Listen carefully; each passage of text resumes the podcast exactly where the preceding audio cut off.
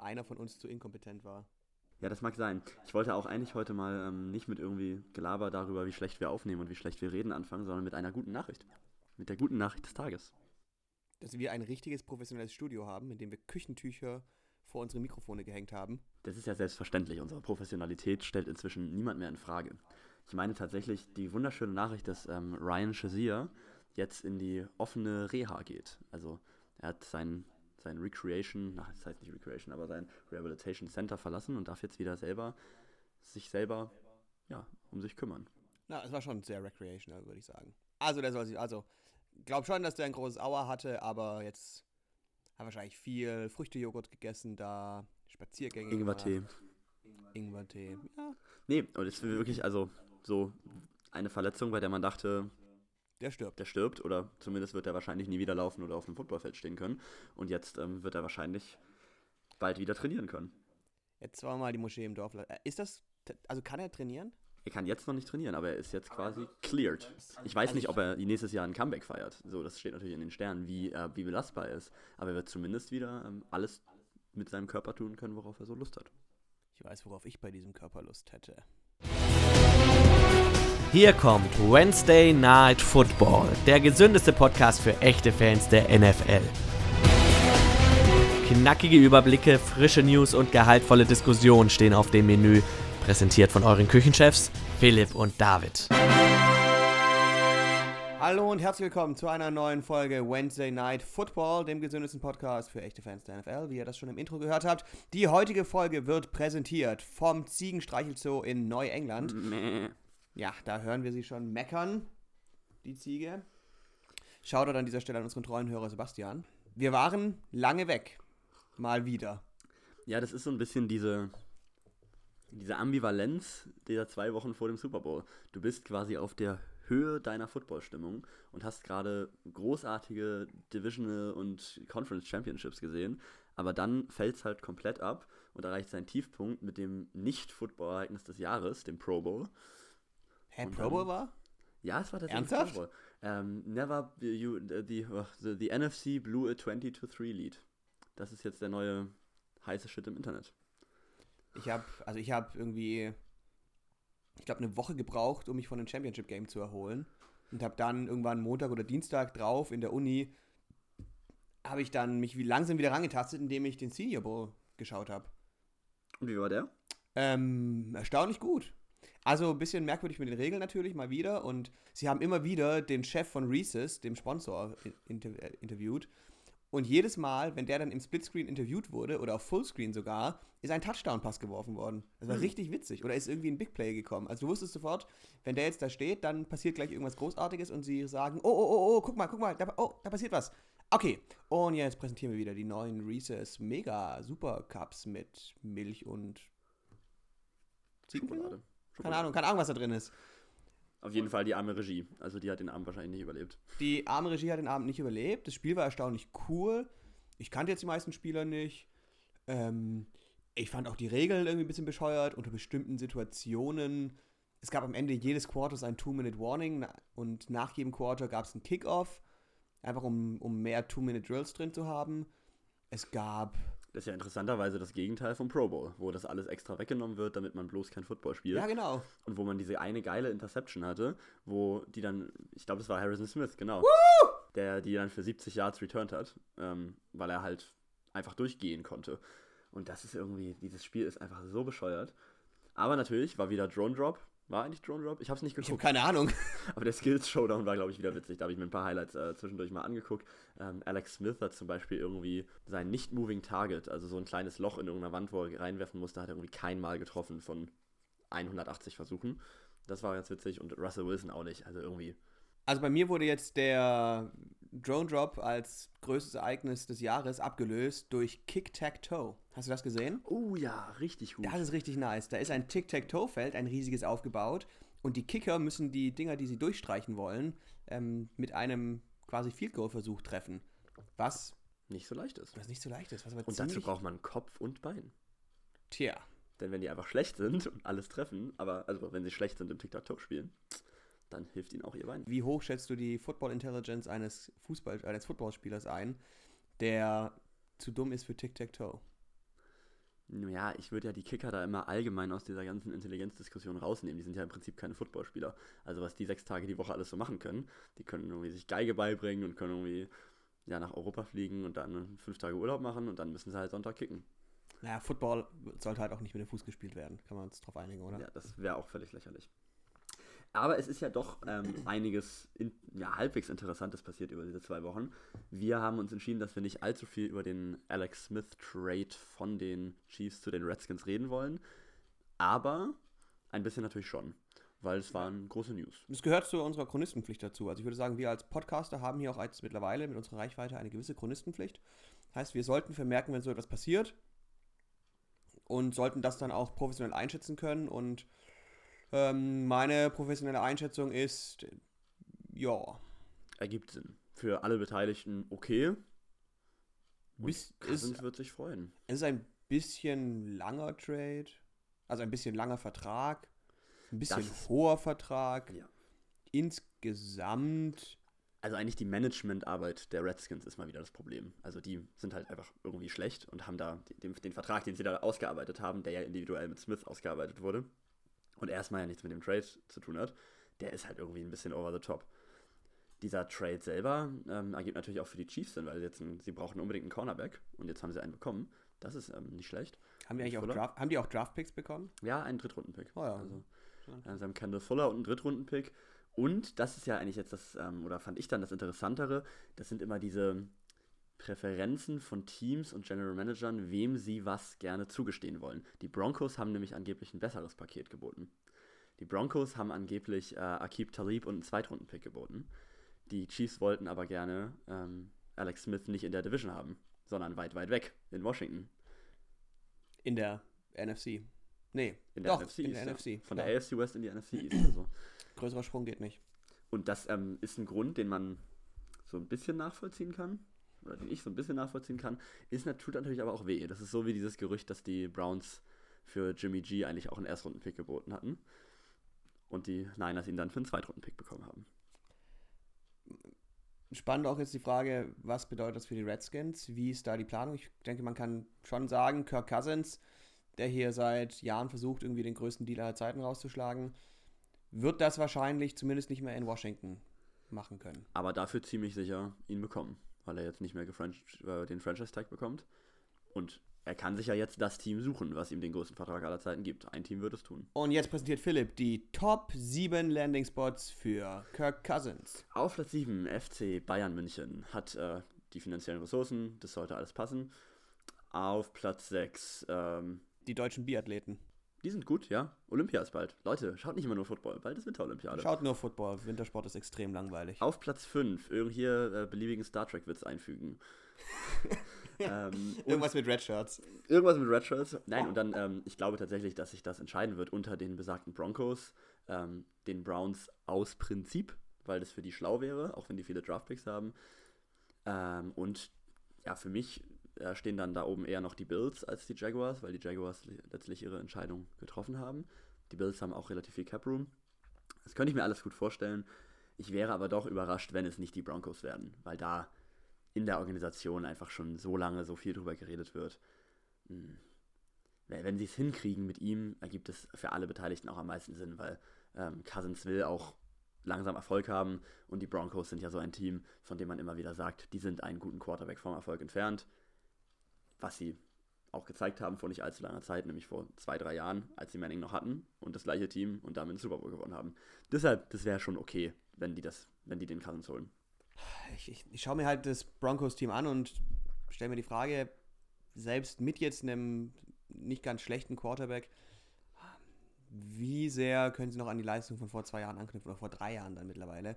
Ähm, der Core ist ja glaube ich, relativ ähnlich geblieben, vor allem in der Defense, aber ist halt älter geworden. Ja. Und hat, glaube ich, kann man schon sagen, abgebaut. Also so ultra dominant sind die nicht mehr. Man hat irgendwie so von den Broncos erwartet, dass sie so die krasse, harte Defense sind. Und mh, hm, das Ganze, es war ein bisschen zahnlos. Ja, die Saison über. Also der Umbau bleibt natürlich trotzdem nötig. Aber ähm, da kann man natürlich auf einer Skill, also auf der Skill-Position schlechthin auch anfangen. Jetzt haben wir doch schon wieder ein bisschen darüber geredet. Aber es ist ja auch ähm, so ein bisschen dieser Anstoß für was man dann immer in der Offseason das Quarterback-Karussell nennt. da kann, glaube ich, jetzt noch einiges auf uns zukommen. Und ich finde es auch sehr cool, dass dieser Trade dann jetzt schon stattgefunden hat. Dann hat man nämlich ähm, diesen ersten Anstoßstein hinter sich und dann geht das, glaube ich, nach dem Super Bowl auch relativ schnell weiter. Ja, man merkt schon, irgendwie jetzt die ersten Trades gehen durch, die, die Coaches werden gesigned, irgendwie zwei Tage nachdem sie ihre Teams raus sind. Ähm, Matt Patricia und äh, äh, der andere, Josh McDaniels. Josh McDaniels, sind im Prinzip auch, schon, haben schon Koffer gepackt. Also werden wahrscheinlich direkt aus, äh, aus Minneapolis dann zu ihrer neuen Tätigkeit fliegen direkt. Da wird keine Zeit verloren. Da wird auch viel hinter den Kulissen gearbeitet, was man, glaube ich, nicht einschätzen kann. Also da haben wir einfach, da hat niemand irgendeinen Einblick hinein, wer sich auch darum kümmert, weil viele bei den Patriots müssen sich, oder und auch bei den anderen Teams müssen sich auch um andere Dinge momentan kümmern, bevor ein Team rausfliegt. So. Aber irgendwo scheinen ja noch die Mind Capacities, die äh, Ressourcen zu sein, bei einem Pat Schirmer sich trotzdem vor dem Eagles-Spiel schon mal einen lukrativen Vertrag auszuhandeln. Ja, und vor allem, das habe ich jetzt äh, erst gehört, dass sich für ihn quasi mit diesem Championship-Game entschieden hat. Bleibe ich jetzt in Minneapolis und bereite ich mich auf den Super Bowl vor oder fliege ich direkt nach, nach Libertine, glaube ich, ähm, wo, um den Senior Bowl zu coachen für die Giants, äh, nicht zu coachen, zu, zu scouten für die Giants. Wow. Wo war der Libertine, heißt es Cup, glaube ich, ich, oder? Weiß es nicht. Fliege ich zu den Reese's Buttercups, um die Besten für die Giants rauszusuchen.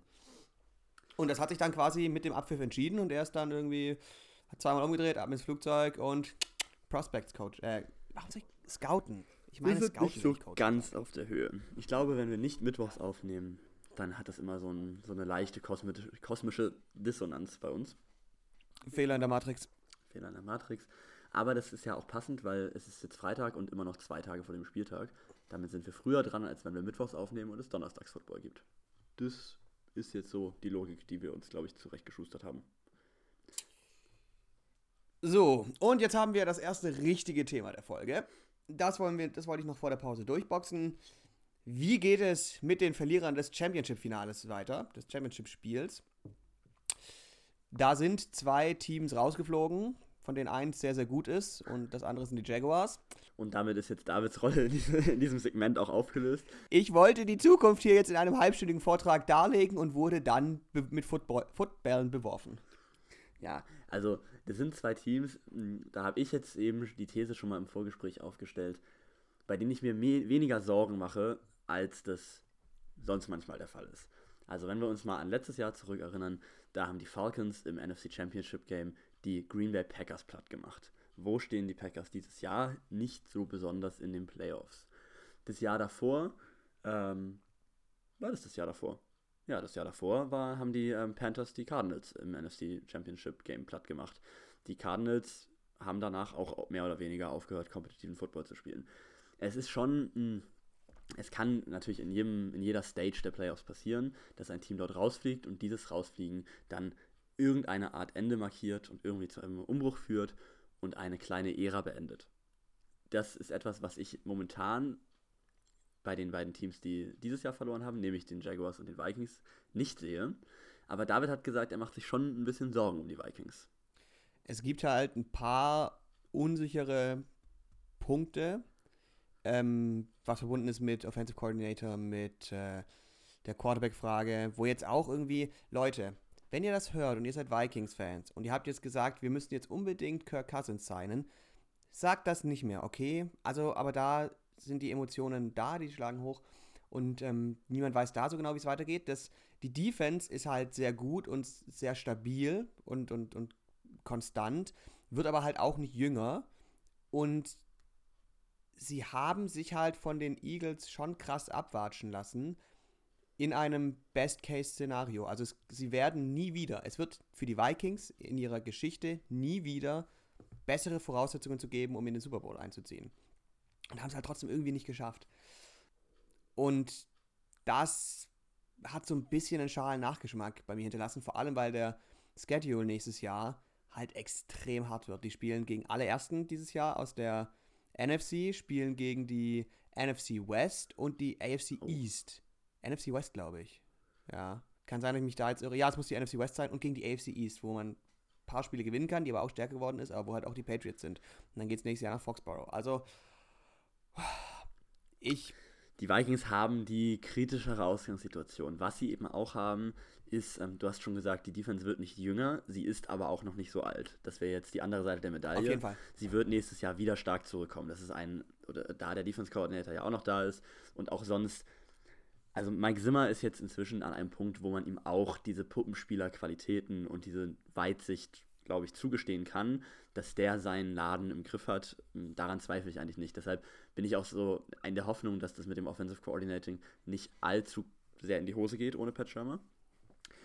Bei den Jaguars sieht es natürlich erstmal ein bisschen, noch ein bisschen einfacher aus. Die haben nämlich ihr Team noch ein bisschen äh, später gerebuildet. Die haben ihren. Na, jetzt halt. Ja, jetzt, also vor dem, vor einem, vor, ja, in der vorletzten und in der letzten Offseason. Das heißt, die Spieler haben alle noch sehr lange Verträge. Ähm, die Spieler sind auch zum großen Teil sehr jung. Aber auch die Jaguars haben ja eine äh, latente Quarterback-Frage immer wieder. Und ich finde es ähm, sowohl gut als auch ein bisschen schade. Da schlagen zwei Herzen in meiner Brust, dass die jetzt anscheinend geklärt ist. Also die Jaguars scheinen sich festgelegt zu haben, dass Blake Bortles ihr Mann ist für nächste Saison, was bedeutet, dass sie wieder oben mitspielen können, aber zumindest meiner Einschätzung nach auch wahrscheinlich keinen Super Bowl gewinnen werden, weil das ist mit Blake Bortles echt schwer. Man hat schon gemerkt, ähm, gerade in dem Spiel gegen die Patriots, dass sie durch Blake Bortles wo jetzt, wo ich auch ein bisschen zwiegespalten bin, weil ich, ich sag ja immer, wenn du ein gutes Team hast und einen guten Core und, und eine gute Defense und alles, dann ist der Quarterback egal. Aber man hat gemerkt, sie haben halt. Nicht so wichtig, würde ich mal. Ja, nicht so wichtig. Aber Blake Bortles hat sie, sie haben ihn halt nicht mitgetragen durch das Spiel, sondern er hat sie ak quasi aktiv behindert, dadurch, dass sie ihm nicht zugetraut haben, irgendwas zu machen in diesem Spiel. Ja. Also wo sie vorne lagen und dann ähm, noch, noch eine Minute zu spielen hatten, zwei Timeouts, wo man sagt, okay, ihr müsst jetzt 30, 40 Yards machen, um zumindest noch das Field Goal mitzunehmen, um, um noch mit noch mehr Momentum in die Halbzeit zu gehen und sich halt einfach abgekniet haben. Weil es klar gewesen, weil es klar war, wir können versuchen, da hinzulaufen, aber das, dafür reicht die Zeit nicht. Das heißt, Bortles müsste einmal einen 15-Yard-Pass werfen. Nee, lass mal lieber abknien. Und wenn du solche Sachen machst, also wenn du sowas machen musst wegen deines Quarterbacks, dann schränkt er halt die Offense einfach ein. Und das ist ein großes Problem. Und das ist auch immer dieser Punkt, ähm, ich bin ja eigentlich immer bei dir, wenn du sagst, dass der Quarterback nicht diese äh, Highland-Position sein muss im Football. Er wird eben, je näher du zum Super Bowl gehst und ähm, ja, um, um, um, wenn es um mehr geht, dann doch immer wichtiger. Also generell lassen sich halt die Probleme je tiefer du in den Playoff kommst, egal auf, welchem, auf welcher Position in deinem Team, einfach viel schlechter kaschieren. Genau, du, brauchst, du, du hast dir im Prinzip keine Schwächen im Team erlauben. Das genau. So. Vor allem eben gegen die Patriots. Das war eben, sie haben da ihren guten Gameplan gehabt und haben den am Anfang ähm, sehr stark umgesetzt und hatten dann keinen Quarterback, der das Ganze mit Feinschliff zu Ende bringen kann. Genau, würde ich zu 100% so unterschreiben. Also sie haben ihren Gameplan schon angepasst, bisschen. Ja. Auch, halt vor allem in der Defense, was dann ein bisschen, ja, in jedem Fall, ähm, auch wenn das jetzt schon wieder ein bisschen negativ klang, haben wir da zwei ähm, Core-Defenses, die nächstes Jahr wiederkommen mit den Jaguars und den Vikings, auf die man sich wieder freuen kann. Und es sollte eigentlich nicht passieren, dass die beiden ähm, den großen Sprung machen von 1 auf 4. Also die AFC South, von den Colts darf mir niemand was erzählen, die werden wieder schlecht sein. Die Texans haben eine Chance zurückzukommen, die brauchen aber eine starke Offseason, weil sie einfach immer noch riesen Löcher in der Mannschaft haben. Was ich ihnen zutraue. So, die haben einfach eine gute, äh, gute, eine gute Organisation. Die wenn die da ein bisschen stopfen in der Offensive Line und in der Defense, dann kommen die stark wieder. Die Titans sind jetzt wieder eine Wundertüte, so mit neuem Coaching. Ob Mariota es kann oder nicht, ist ein bisschen wie ob Derek Carr es kann oder nicht. Ja, Titans würde ich jetzt mal nicht zu viel erwarten für nächste Saison. Ich glaube nicht, obwohl ich da jetzt natürlich auch wieder viele Beispiele gegen mich habe, aber ich glaube nicht, dass man da jetzt innerhalb von einer Offseason aus dem Team irgendwie wirklich einen harten Contender machen kann. Ähm, das hat, ja, ich weiß, Rams, äh, Niners, äh, alles. Ich weiß, trotzdem, bei den Titans glaube ich das nicht. Obwohl ich schon glaube, dass die viel übers Coaching gestolpert sind. Aber du ja. musst denen vor allem, glaube ich, hat man gesehen, ähm, eine Identität und einen, und einen Rhythmus geben. Nicht nur ja. im, innerhalb des Spiels, sondern auch über die Saison. Ja, und das hat ihnen, das hat ihnen einfach gefehlt. Und sie sind eigentlich ein okayes Team oder ein gutes Team, könnte man sogar sagen, von, von den Skills her. Aber das, es, ja, das muss halt auch dahin gebracht werden und dahin geformt werden vom Coaching, dass sie eine, wie sagt man immer, eine Winning Culture muss man da bauen. Das denke ich auch. Ja, und in der, ähm, in der NFC North sieht das ja gar nicht so anders aus. Ich glaube, da haben wir vor zwei, drei Wochen schon mal drüber geredet, wie die nächste, sich nächste Saison so gestalten wird. Deshalb braucht man da jetzt eigentlich nicht mehr besonders drauf eingehen. Aber da haben die Vikings es auch mit kompetitiven Teams zu tun, aber sind auch in dieser Division das stabilste Team. Es, ja. ja. auf jeden Fall. Dann würde ich jetzt mal sagen, äh, füllen wir unseren Tee auf und machen eine kurze Verschnaufpause, oder? Jo. Clock still running. And a timeout is taken here. Nach unserem kleinen Blick in die Vergangenheit, nämlich die ja, sehr junge Vergangenheit und einem kleinen Ausblick auch schon in die Zukunft, gehen wir jetzt mal komplett in die Zukunft.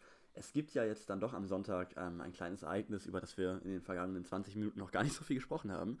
Ähm, der Super Bowl ist am Sonntag. Sonntagabend. Da werden wieder Schneckstadien gebaut und da werden wieder ähm, Halbzeitshows antizipiert und Werbungen vorfreudig erwartet. So das ganze Zeug, was überhaupt gar nichts mit Football zu tun hat, das wird jetzt gerade wieder groß gemacht. Toll, oder? Ja, vor allem, weil alle sich irgendwie jetzt mega freuen auf die Halbzeitshow, wo der. Wir steigen jetzt nicht in eine Musikdiskussion ein, das ist Justin Timberlake. Ach, genau. ihr, ihr, würdet, ihr würdet Davids verzweifeltes Gesicht lieben. Er guckt mich eben hinter seinem Handtuch verdeckten Mikrofon an. Fuck, wie heißt der nochmal? Genau, weil Justin Timberlake, der jetzt auch ähm, schon ein guter Künstler ist, die Halbzeitshow spielt. So viel dazu. Gehen wir zum Football. Da fühlt sich David ein bisschen wohler. Ähm, wie ihr mitbekommen habt, spielen da natürlich die Patriots gegen die Eagles.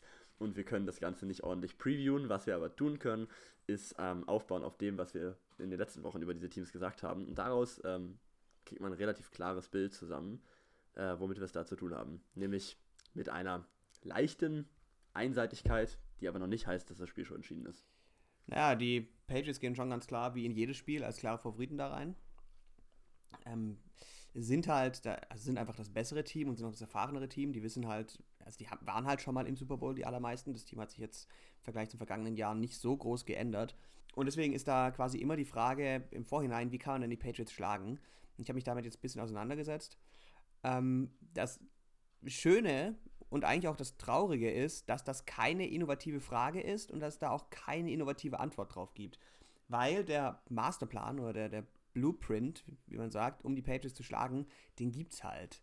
Ähm, der ist nicht neu und den versuchen auch viele Teams durchzuziehen mit unterschiedlich großem Erfolg.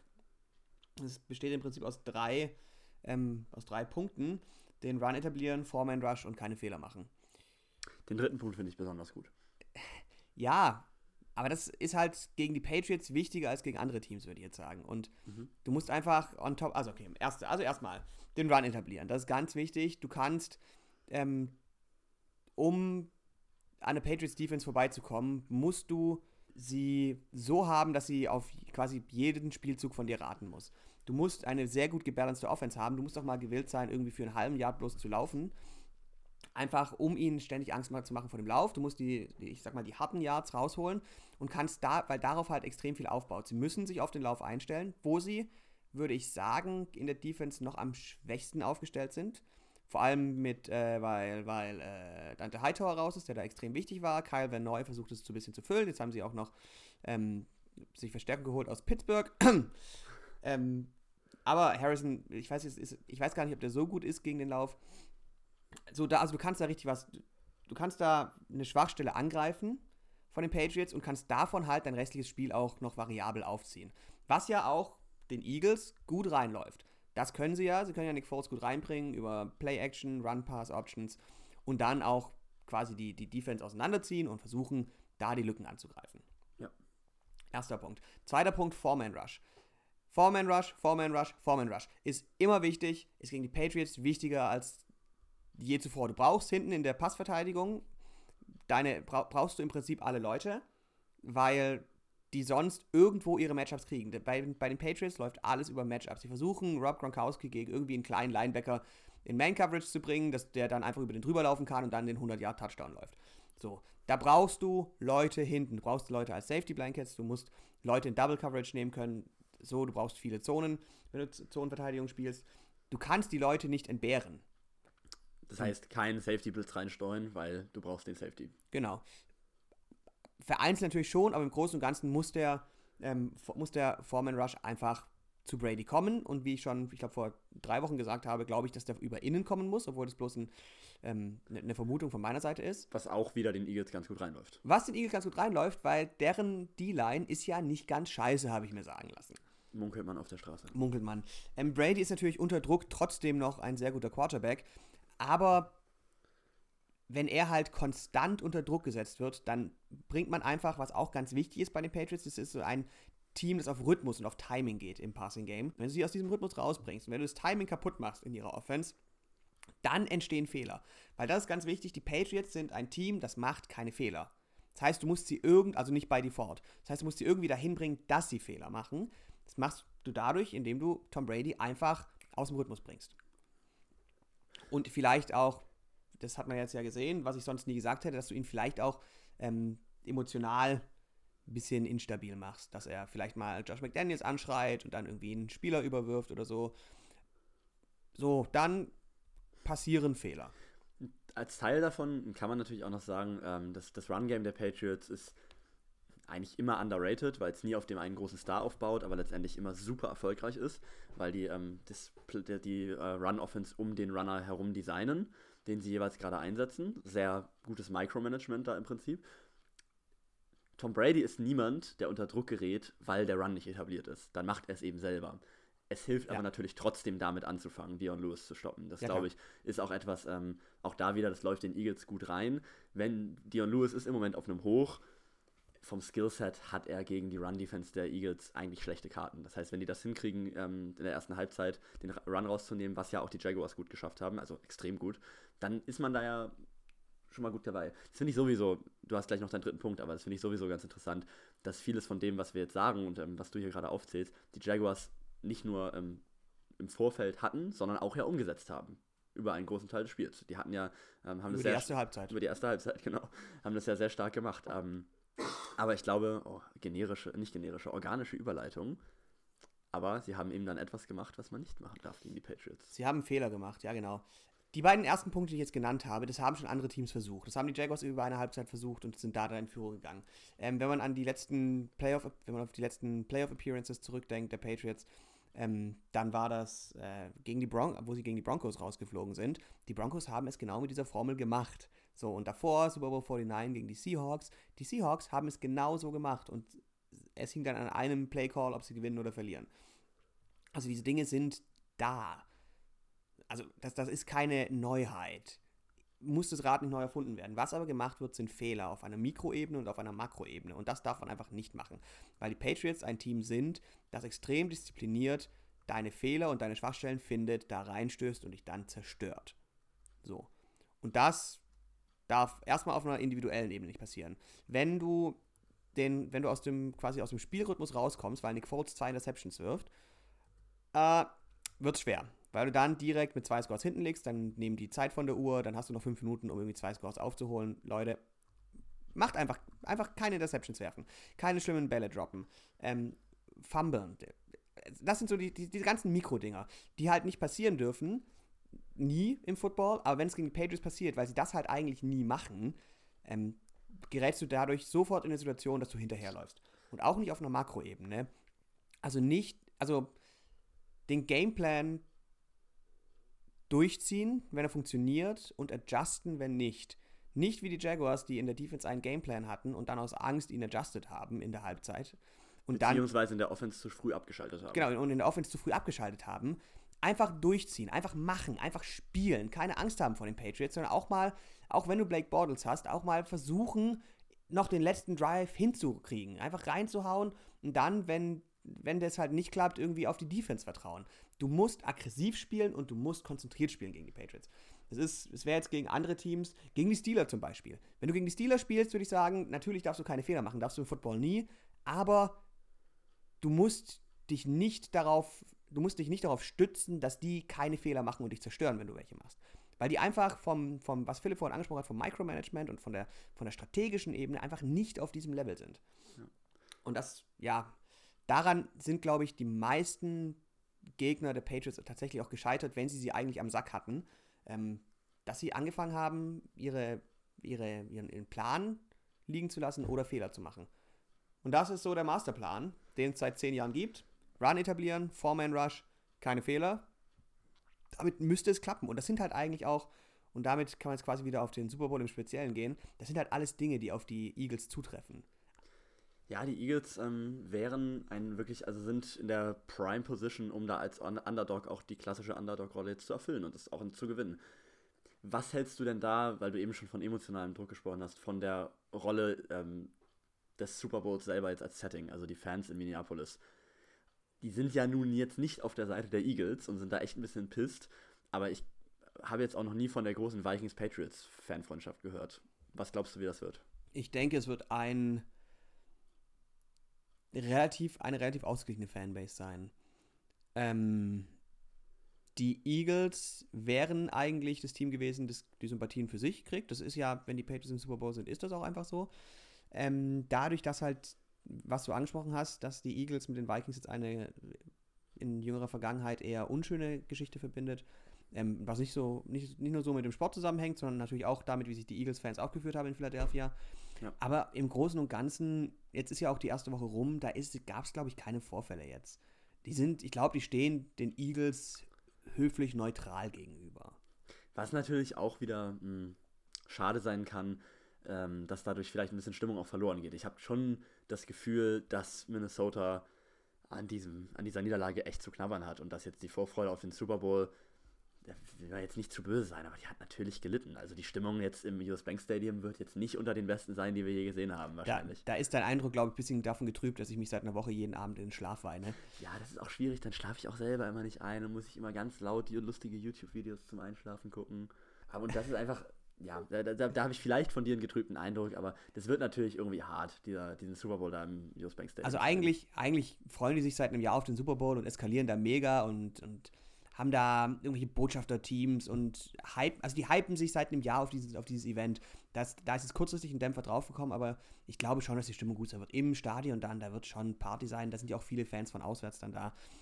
Es sind auch viele, nicht spe im speziellen Vikings-Fans, sondern einfach Football- und Event-Fans. So, und das US Bank Stadium ist ja auch ein Stadium, in dem das prädestiniert ist dafür, einfach dadurch, wie es gebaut ist und wie laut es da drin wird und so, dass, dass da gute Stimmung ist und dass da, ähm, dass es ein gutes Setting ist. Ähm, es bleibt natürlich hinter dem Potenzial, also ganz im Ernst, wenn da jetzt die Vikings eingezogen werden gegen die Patriots, so, da, das würde halt brennen. Das wäre dann die größte Party überhaupt, ja. Ja, ich kann mir nicht vorstellen, wie man da noch ein Wort verstehen würde, wenn Tom Brady auf dem Feld ist. Und so wird es halt, denke ich, ein normaler Super Bowl. Deshalb kann der eigentlich noch so einen kleinen Boost vertragen. Ich habe mir im Vorhinein überlegt, es ist eigentlich Zeit, es ist ein guter, ein unspektakulärer Super Bowl, der mal wieder aufgepeppt werden könnte mit einem Stromausfall. So, Damals Ravens gegen 49ers, das waren schon gute Teams. Das war aber jetzt, ja, das waren auch nicht die besten Teams in der Saison jeweils. Du und, hast ja. damals den Stecker gezogen. Und da habe ich mir damals gedacht, das will ich schon, dass die Leute sich hier auch an den Haarbowl richtig erinnern. Deshalb ziehe ich jetzt mal den Stecker und dann gab es den schönen Stromausfall. Und ich finde, das jetzt auch im Super Bowl für die Patriots ist es der 49. Insgesamt der 52. Ja, da ist jetzt nicht viel Spektakuläres dabei. Da kann man mal wieder einen Stromausfall einstreuen und dann würden sich die Leute auch dran erinnern. Oder was anderes. Ein Stromausfall gab es ja schon mal. Gibt es Hurricanes in Minnesota? Nein. Mist. Bären. Bären, ja. Das, das Stadion bricht ein und der Last des Schnees und dann kommen die Bären aufs Feld. Irgendwie sowas. Oder der. Ich, Justin Timberlake. Justin Timberlake. Zieht wieder seiner, seiner Mitsängerin, Mittänzerin da den, den, den, den BH runter oder was. Dann gibt es wieder Nipplegate oder irgendwie sowas. Das finde ich cool. Ja, Nipplegate wäre auch nochmal. Also da gibt es so ein paar Möglichkeiten, wie man das Ganze noch aufpeppen könnte. würde ich sagen. Aber, ähm, Ich würde jetzt aber nicht sagen, dass es ein langweiliger Super Bowl wird. Also ich, ich, der wird jetzt auch so behandelt. Da rege ich mich auch schon seit einer Woche drüber auf, so, äh, wieder die Patriots, die gewinnen wieder, voll langweilig, immer die Patriots. Es ist das beste Team, das ich je gesehen habe. Ich schaue jetzt seit ein paar Jahren Football. Ich habe quasi ähm, die Football-Geschichte sehr weit zurückverfolgt und das ist schon eines der besten Teams, die es je gab. Wenn nicht das Beste. Aber all die, ähm die immer Spaß machen, die bisher immer spannende Super Bowls präsentiert haben und die jetzt ein Team haben, das zumindest von ihrer, von ihrer Spielweise wie sie auf den, und davon, wie sie auf den Skill-Positionen besetzt sind, oder auf, auf den Positionen mit dem Skill besetzt sind, im Prinzip ein Blueprint-Team sind, um diesem Team ein gutes Spiel zu liefern. Und das ist aber etwas, und da ähm, sind wir quasi an einer alten Diskussion immer wieder. die Relevanz und Wirkung eines Super Bowls hängt davon eben nicht ab.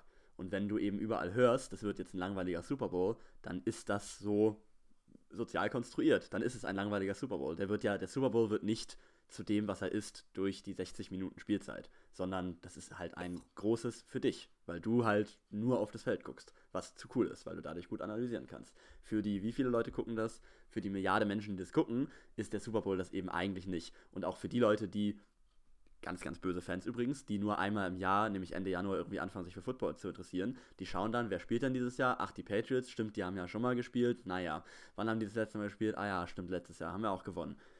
Das ist jetzt keine qualifizierte Sicht der Dinge, aber der Super Bowl ist weniger gehypt dieses Jahr und ob das jetzt gute Gründe hat oder nicht, ist eigentlich egal, weil das machen Menschen und die Menschen sind auch dafür verantwortlich, wie er eben wirkt. Mhm.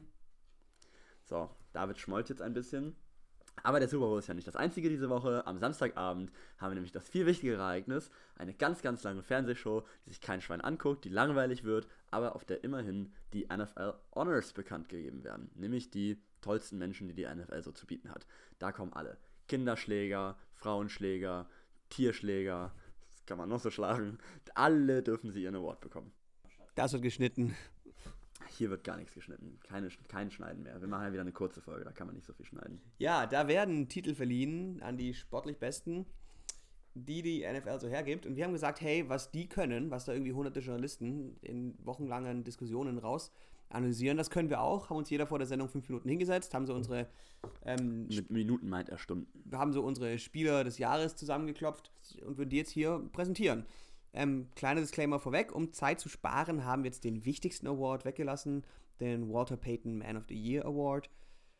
Ja, Äh, Den wir übrigens kurz besprechen können, der dieses Jahr ganz einfach wird. Das wird nämlich JJ Watt bekommen. ja, es wird JJ Watt Was ein bekommen. bisschen schade ist, weil der könnte auch einfach einen richtigen, nicht NFL-bezogenen Award dafür bekommen. Und die ganzen Projekte, die sonst NFL-Spieler so machen, die gehen natürlich dann unter. Aber der hat einfach äh, mit dem Hurricane, mit der Flut in, ja, in Houston viel geleistet. Was ja auch im gleichen Maße nicht nur schade, sondern auch sehr schön ist, weil es einfach Genau. eine coole Story ist und weil der jetzt irgendwie anderthalb Spiele gespielt hat und jetzt kann er wenigstens diesen Award kriegen und dann bitte gesund werden und bitte nächste Saison einfach mal ein, einfach mal eine Saison durchspielen, bitte, JJ. Könntest du das machen für mich? Dann hat er Danke. vielleicht auch eine Chance auf den Award, den wir jetzt als erstes besprechen wollen, nämlich natürlich den MVP, Most Valuable Player in the NFL. Das ist ähm, jedes Jahr eine Diskussion darum, ob es Tom Brady wird oder irgendjemand anders.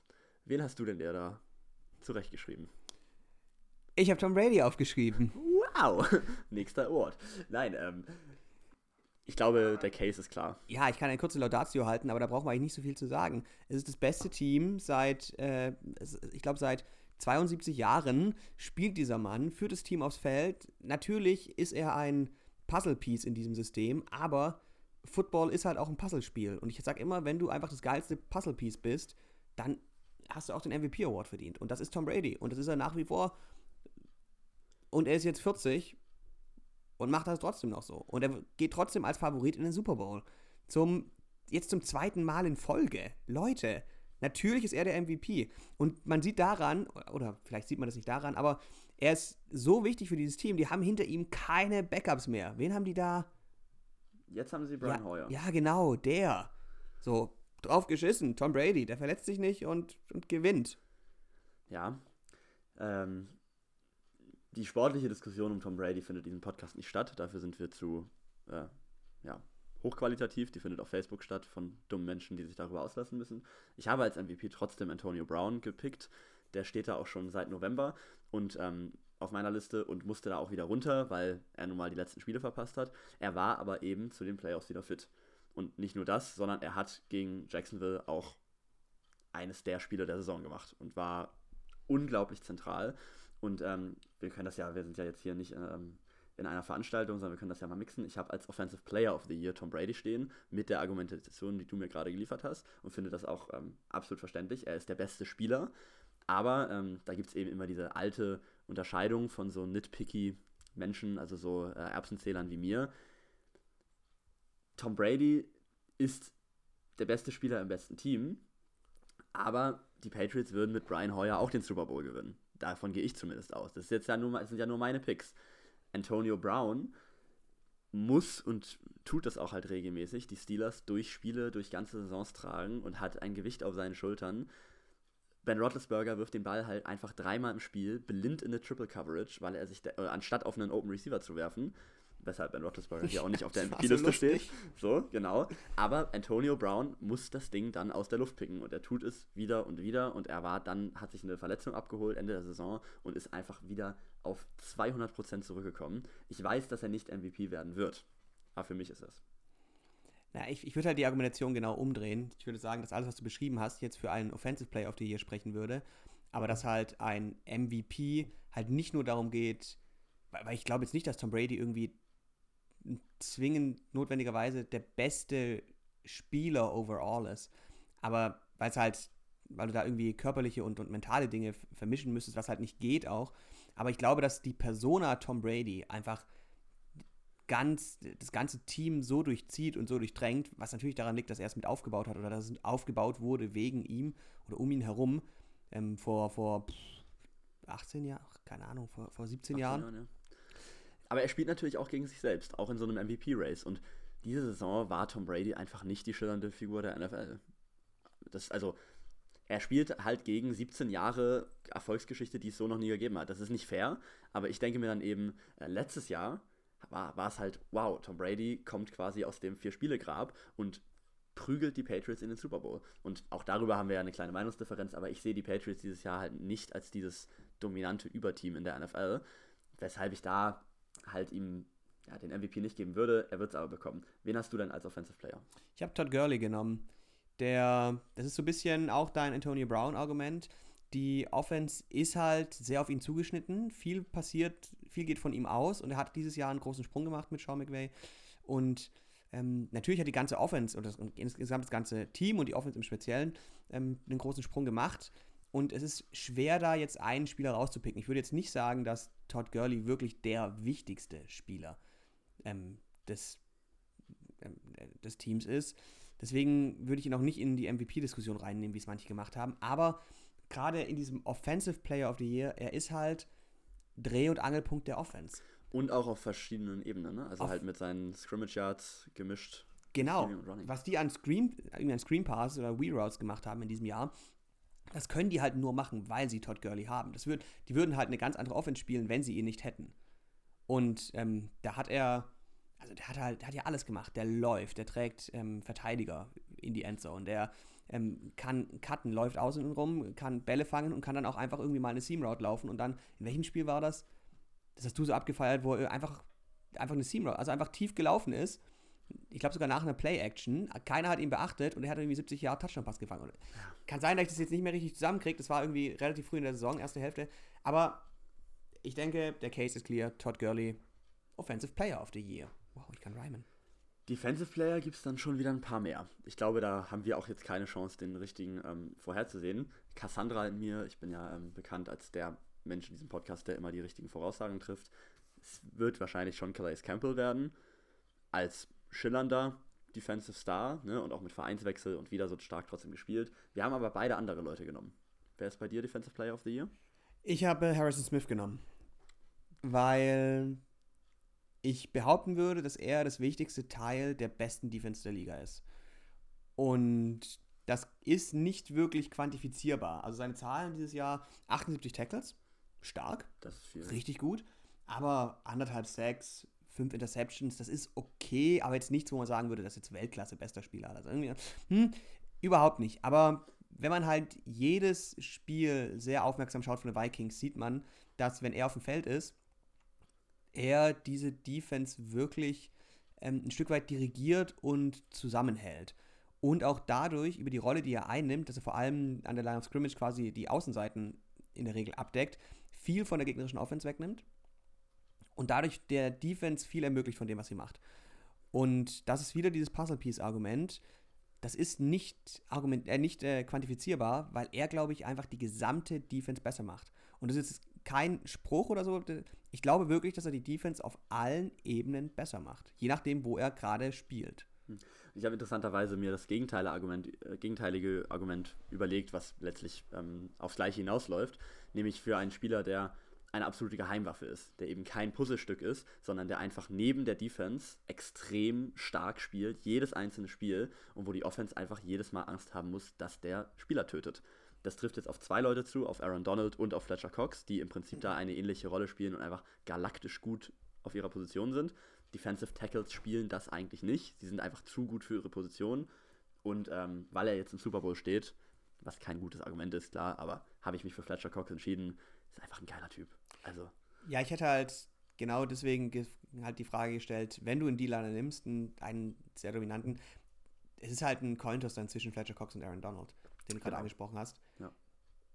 Ich finde, ich würde dann fast sagen, Aaron Donald ist noch ein Stück weit ähm, beeindruckender, weil der halt einfach ein, wirklich ein reiner Inside Defensive Tackle ist. Also Aaron Donald spielt öfter außen als Fletcher Cox. Echt? Mhm. Dann habe ich jetzt gerade wirklich Bullshit erzählt. Aber also für mich, für mich ist Aaron Donald eigentlich immer auf der Innenseite und geht immer gegen den Center und den Guard. Der hat sogar öfter mal Defensive End gespielt. Ja, der, also hier in der, in der ESPN-List ist er sogar als Defensive End gelistet. Echt? Das ist natürlich Quatsch. Oder würde ich jetzt als Quatsch bezeichnen. Aber es ist, es ist schwierig da in der Defense. Da kann man jetzt auch Cameron Jordan von den Saints, könnte man da jetzt auch noch mit reinnehmen. Also die D-Liner, die einfach so wirklich, ja, äh, Hayward von den Steelers und so, da ist es ganz schön schwierig. Bei den ähm, Rookies, für, zu denen wir jetzt als nächstes gehen könnten, finde ich es relativ einfach. Ich mache die gleich auf einmal, weil da habe ich mir nichts ähm, Spektakuläres ausdenken können. Für mich gibt es da nur Alvin Kamara und Marshawn Lattimore, die beide bei den Saints spielen. Wäre das erste Mal, dass Offensive und Defensive Rookie vom einem Team kommen. Ich gehe auch davon aus, dass es das passieren wird. Lattimore einfach sowas von NFL-ready, sofort in diese riesen, dieses riesen Spotlight ähm, gekommen und die Defense dirigiert. Und Alvin Kamara hat am Ende ein bisschen abgebaut, ganz am Ende. Also hat eigentlich über die Saison sehr stark aufgebaut und dann in den letzten Spielen wieder ein bisschen was verloren. Aber ist im Prinzip, wie wir eben über Todd Gurley gesprochen haben, so variabel einsetzbar und hat ein so unglaublich breites Skillset für einen Running Back und das mit 22 Jahren, ähm, dass er es auf jeden Fall auch verdient hätte. Ja, kann ich nichts zu sagen. Camara würde ich irgendwie sagen, ähm, oder würde ich die Frage stellen und sie dann selber verneinen, aber ich würde trotzdem für, gegen ihn die Frage ins Feld führen. Ähm, er ist halt wirklich de, ein Stück weit abhängig davon, wie auch wie Mark Ingram spielt. Also es ist oder er, er ist, ist schon so ein sehr klassischer One-Two-Punch und er ist eigentlich und nicht abhängig, aber er kann eigentlich nur in einem Atemzug mit Mark Ingram genannt werden. Ähm, wo ich fragen würde, nimmt das was weg von seiner Leistung? Und würde dann sagen, nein, natürlich nicht, aber ähm, äh, es gab halt, das Running Game äh, der Saints dieses Jahr war halt nicht Mark Ingram und Alvin Kamara, sondern Mark Ingram und Alvin Kamara. Also es war, die sind... Ein System, ja. Genau, ein System, ähm, wo man so ein bisschen die Frage aufwerfen könnte, ist es jetzt wirklich ähm, dann Offensive Rookie of the Year würdig? Und ich würde dann sagen, natürlich trotzdem ja. Aber so als Denkanstoß. Ich habe ähm, in der Defense Derek Barnett genommen, Defensive End der Philadelphia Eagles, der ein bisschen unter dem Radar fliegt, aber er ist auch kein Starter und nix, ähm, ist so ein Rotational Player, spielt aber ähm, doch verhältnismäßig viel in dieser, in dieser D-Line. Hat, äh, ich glaube, 5-6 geholt diese Saison. Und ich finde es halt einfach schön, dass ein D-Line-Rookie, ähm, jetzt nicht Miles Garrett, weil der war verletzt, ähm, dass der da reinkommt und wirklich nahtlos sich eingliedert in die beste D-Line der Liga. In die beste D-Line. Und das fand ich irgendwie, je länger ich drüber nachgedacht habe, desto schön, umso schöner, weil er halt nicht das wichtigste Teil ist, aber er trotzdem ein funktionales Teil ist dieser, dieser D-Line. Und wir reden wirklich viel über die und ich finde die wirklich toll. Und Derek Barnett fällt er halt nicht raus. Als Rookie. Ja. Einfach so. 5-6. Ein, ein, Force, ein Force Fumble sehe ich. Also. Und offensiv? Da wollte ich fragen, darf ich die Sean Watson nehmen? Der hat auch ein paar, ähm, also der bekommt auch immer wieder ähm, ein paar Argumente für sich. Ich finde es immer schwierig. So, wie viele Spiele hat er gespielt? Fünf? Irgendwie sowas, ja. Also am Anfang nicht gestartet und dann verletzt. Ich hätte halt das Argument für ihn gemacht, dass er, wenn er gespielt hat, das ganze Team hochgezogen hat. Als er gespielt hat, war er nicht nur bester Rookie, sondern fast bester Spieler in der Liga. So, das ist natürlich eine Leistung, ja, und bester Spieler der Liga kann er nochmal gewinnen, bester Rookie kann er halt nicht mehr gewinnen nach der Saison. Was halt echt schade ist, weil er auch einfach so ein netter Typ ist. Der hat ja irgendwie seinen ersten Gamecheck, hat er dann irgendwelchen Lunchladies gegeben, die durch den Hurricane ihre Häuser verloren hatten. Einfach so, weil er einfach ein, ein, einer von, der ist einer von den Guten. Und solche braucht die Liga.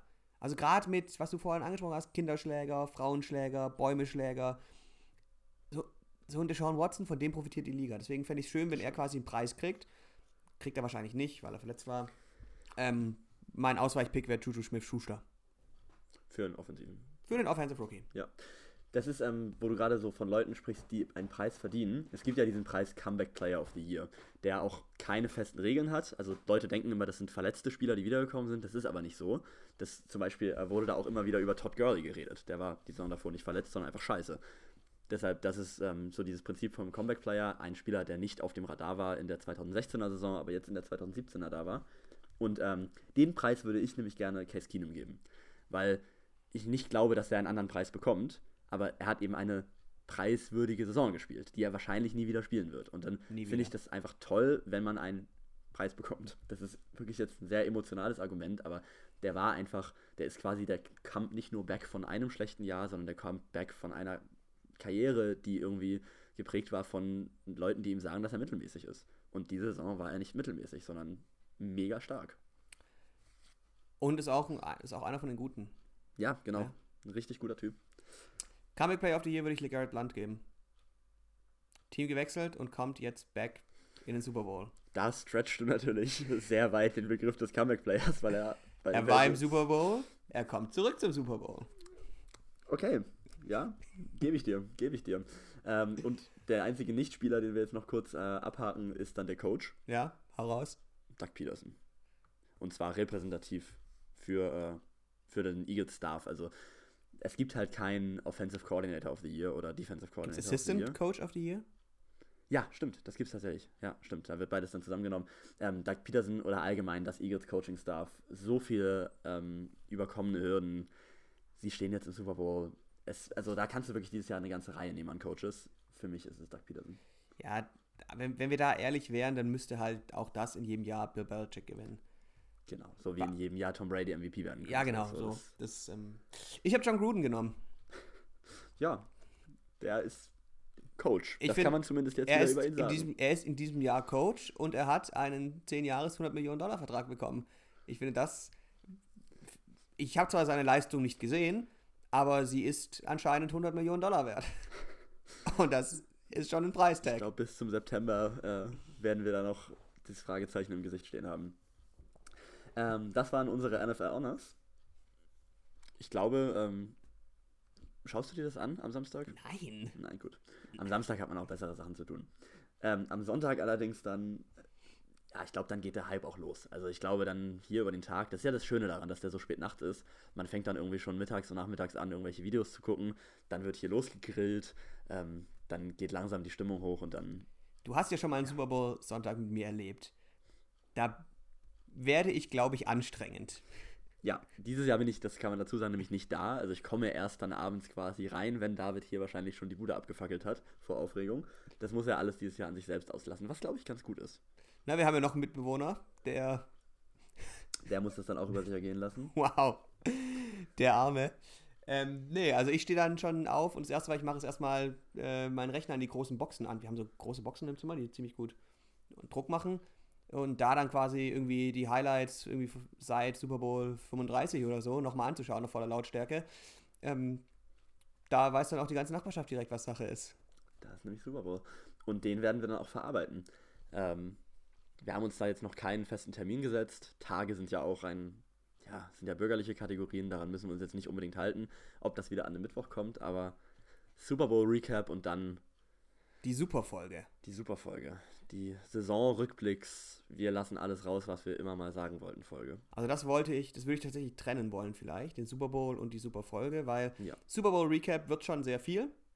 Das kommt in der Woche nach dem Super Bowl. Ergibt Sinn. Und dann vielleicht in der Woche oder zwei Wochen danach, lasst euch überraschen, die Superfolge, wo wir uns in ein Zimmer setzen mit einem Kasten Bier. Falls, falls uns jemand einen Kasten Bier sponsoren will, schreibt uns auf Facebook. Ihr werdet in der Sendung genannt und wir werden diesen Kasten Bier live on air verzehren. Ja, wir, wir sollten Bier-Sponsorship einführen, ganz im Ernst. Leute können uns gegen Nennung ein Bier schicken. Und das trinken wir dann.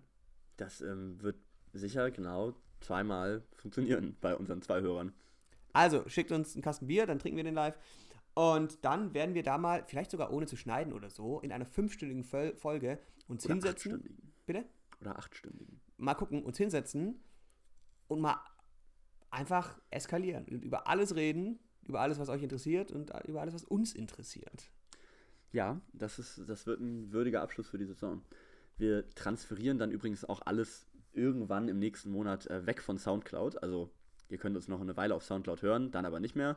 Dann äh, wird das Ganze auf einer anderen Plattform liegen. Kann man das schon sagen, welche das ist? Ähm, nee, noch nicht fix. Okay. Da schauen wir nochmal, wer uns da ähm, ja, das meiste Bier schickt. Dafür, dass wir den, diese Plattform bereichern. Auf iTunes, glaube ich, äh, ändert das nichts, soweit ich weiß. Kann sein, dass wir die neu einpflegen müssen, aber die werden auf iTunes dann verfügbar sein. Bei Genau. Und dann ist natürlich klar, was man die Offseason über macht.